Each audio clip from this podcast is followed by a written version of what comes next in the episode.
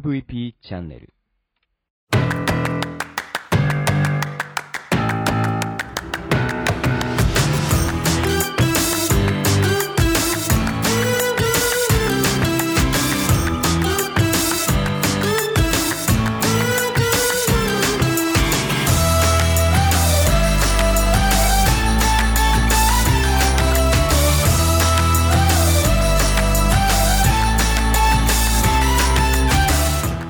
ちは、ブロークンレディオ大見です。この番組は日本の福祉を可愛くしたいをコンセプトに活動している私が仕事やものづくりのことなど日々の自虐ネタ満載でお届けする壊れたラジオ。誰も止められないデンジャラスゾーンな番組ブロークンレディオそれじゃあスタートします。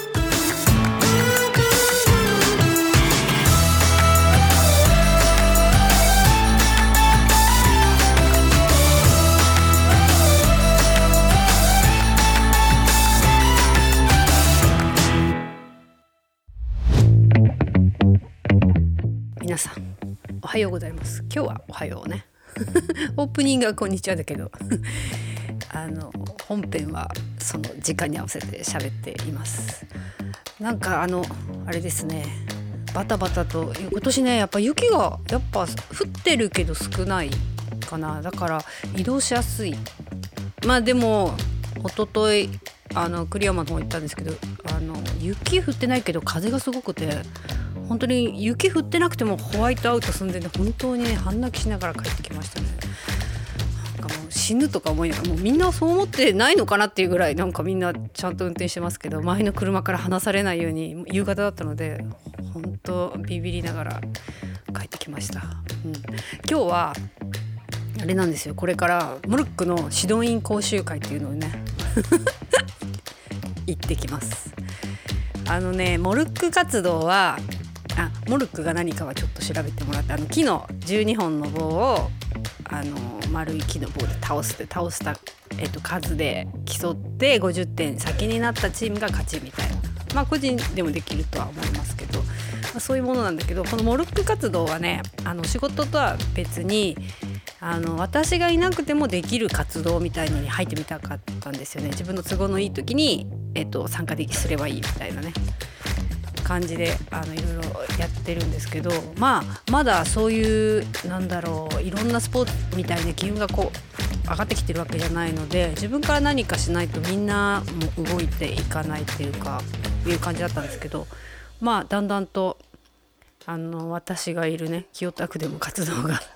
みんなでこう盛り上がりながら、まあ、一番動かしやすいのってあの子どもたちがどうこうっていうよりもそれが何かあの事業につながるとかここが活性化地域が活性化するかみたいなところにあのなんだろうなちょっとターゲット絞っていくと活性化しやすいのかなっていうのはやっぱりやってることは仕事と一緒になってくるのであまりあの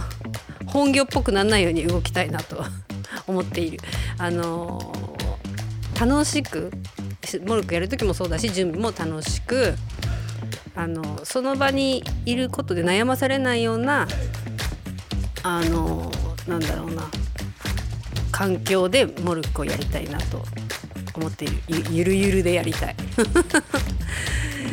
そんな感じが私のモルック活動なんだけれども。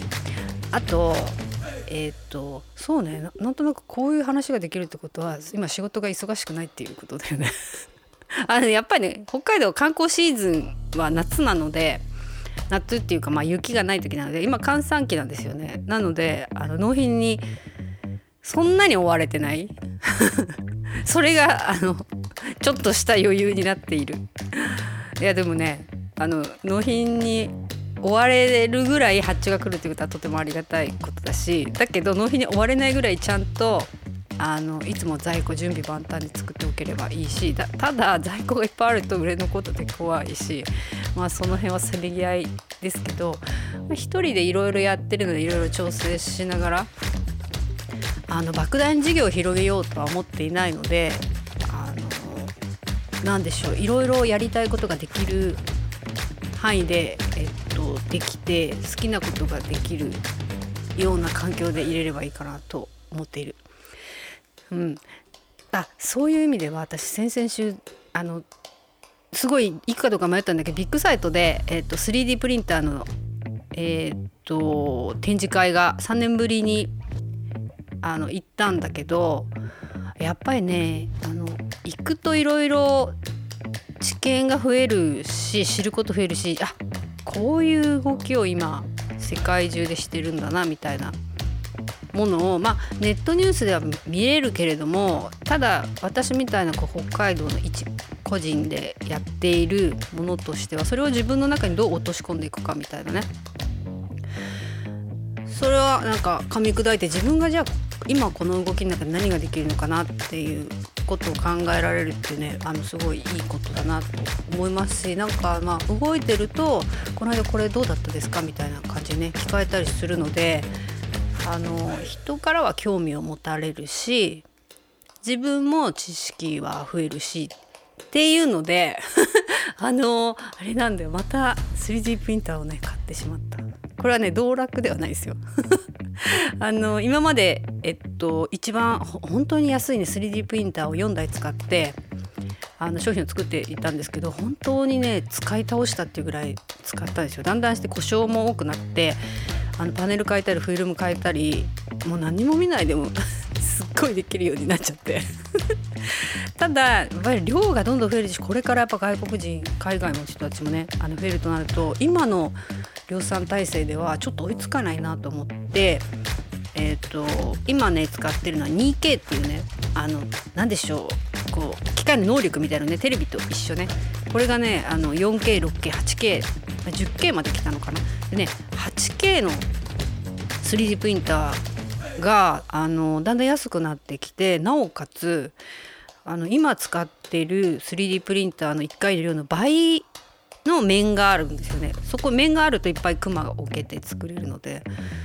これはもうちょっと買った方が今の作業時間で倍作れるなもうこっちにシフトしてった方がいいんじゃないかなっていうこととあといろんなまだまだねあのレジンとか水洗いレジンってこう不安定なボトルによって不安定だったりすることがあるので、まあ、それを機械で補えたらいいのかなっていうことでとりあえずねあの買ってしまった1台。そしたらなんか思った以上にでかくてあこれまあ1話良かったらえっとまあ最終的に4台は絶対欲しいのでもう全然どこ置くの見たくなっている。今置いてる台はえっと、4台置いてる方はちゃんとしたあの、まあ、それに使おうと思って買った台なんだけどあ違うね。全部いやいや違うか。そうだねそうだね。それ用に買ったやつなんだけど新しいやつを置く台はなんかあの木のシェルフみたいなんだけどちょっと置いたらグラグラしてるから。ちゃんとあの本当にこれこれやっちゃったらもう工場だよね。で 3D プリンターこれこのあと4台買ったらさえっと今7台目なんでこのあと3台からまあ10台。おかしいもうおかしい。絶対おかしい。個人の家に10台 3D プリンターのおかしい、まあ、だけどえーと、3D プリンターを10台置いてあとそういうものを乾かす。乾燥させたり硬化させたり、まあ、置いとくスペースも必要だから今棚欲しいなと思ってるけど棚もその自分の商品がに合った高さのピッチでこう段がバーッとあるような感じにしたいなとか思っているんだけど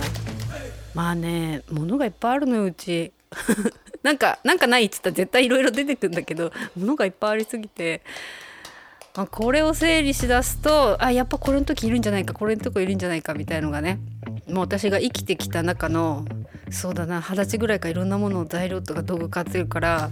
30年分ぐらいの道具がいっぱい山積みなわけですよ。今でしか今はこれは手に入らないよねみたいなね道具だったり材料だったり。これでもなんとかしなきゃいけない。今すぐ使うものじゃないものが山ほどある。編み物の道具もあるしえっとよ、ね、縫い物の道具もあるし織り機だったり染め物だったり革細工とか、まあ、バッグも作ってたのでいろいろあるんだよ。どうしよう。もうでも私がいなくなった後そうなんかこう遺品整理をする子どもたちにとっては全然いらないもんかもしれないので。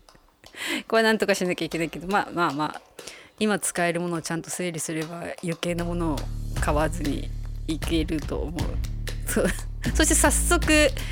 あの夏に買ったミシンの電源が見つからないという事態が起きていてね。そうでしょう。そうでしょう。いやえっと見つけ出そう。あまり自分でハードル高くしないと そんな感じです。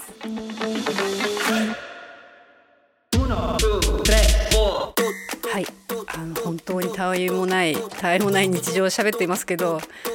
そそういえばこれなんかたまに聞いてくれる人が本当にあそれを誰かにねあのその一緒にいたして説明するのに本当に内容はないんだけどなんか聞いちゃうって言われて 本当にめっちゃ笑ったもん。ないよ。何にもないけどまあみんながあのなんとなく聞くにはメモしなきゃいけないようなことも一つも言ってないしただなんかほら家にいる時に何かしらか喋ったような気になるでしょ。もうこれは素晴らしいことですよ、えーこれからもなんとなくなことだけを喋りたいと思います。じゃあまたね。